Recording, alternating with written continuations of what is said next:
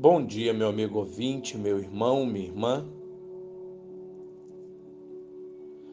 Plante seu jardim e decore sua própria alma, em vez de esperar que alguém lhe traga flores.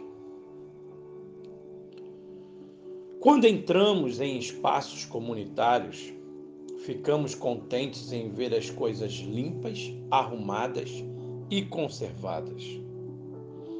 Sentimos-nos desconfortáveis ao andar por corredores sujos, desviar de buracos, perambular entre paredes por pintar e nos horrorizar com o lixo espalhado.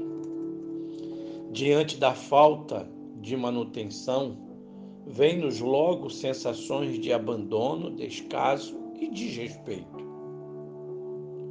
Sem abrir mão de nossa indignação, podemos virar o espelho como se fizéssemos uma selfie e perceber o estado em que nos encontramos.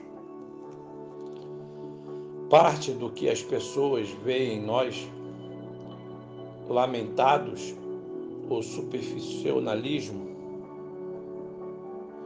e o preconceito pode descrever como estamos por também não fazermos manutenção de nossas vidas. Paramos de ler, de modo que nossa imaginação se empobrece e nosso conhecimento não cresce. Isolamos-nos e perdemos a capacidade de proferir palavras profundas e perfumadas afundamos-nos no sedentarismo e fornecemos ferrugem para articulações que range aos movimentos. Ainda assim, esquecemos de proceder às autorrevisões periódicas em nossa alma e vamos seguindo como se estivéssemos no sentido certo. Podemos ser mais do que somos. Sim, podemos. Uma sarça se queima um pouco adiante. Canaã está depois do deserto. O gigante Golias pode ser vencido. Um corpo caído nos espera perto de Jericó. Ou a Macedônia precisa de nossa ajuda em João, no capítulo 1 e no versículo 29, diz o seguinte: No dia seguinte, João viu a Jesus, que vinha para ele, e disse: Eis o Cordeiro de Deus que tira o pecado do mundo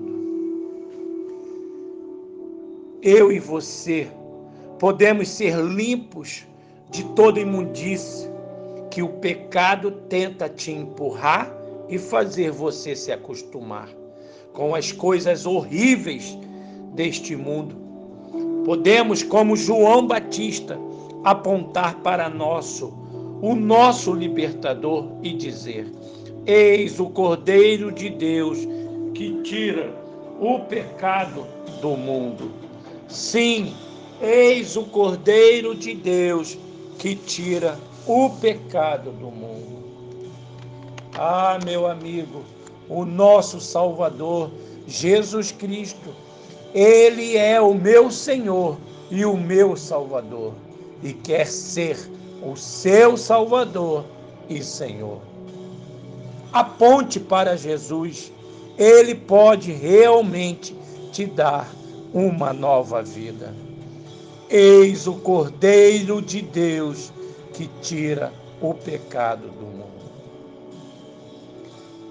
Que Deus te abençoe, que Deus te ajude.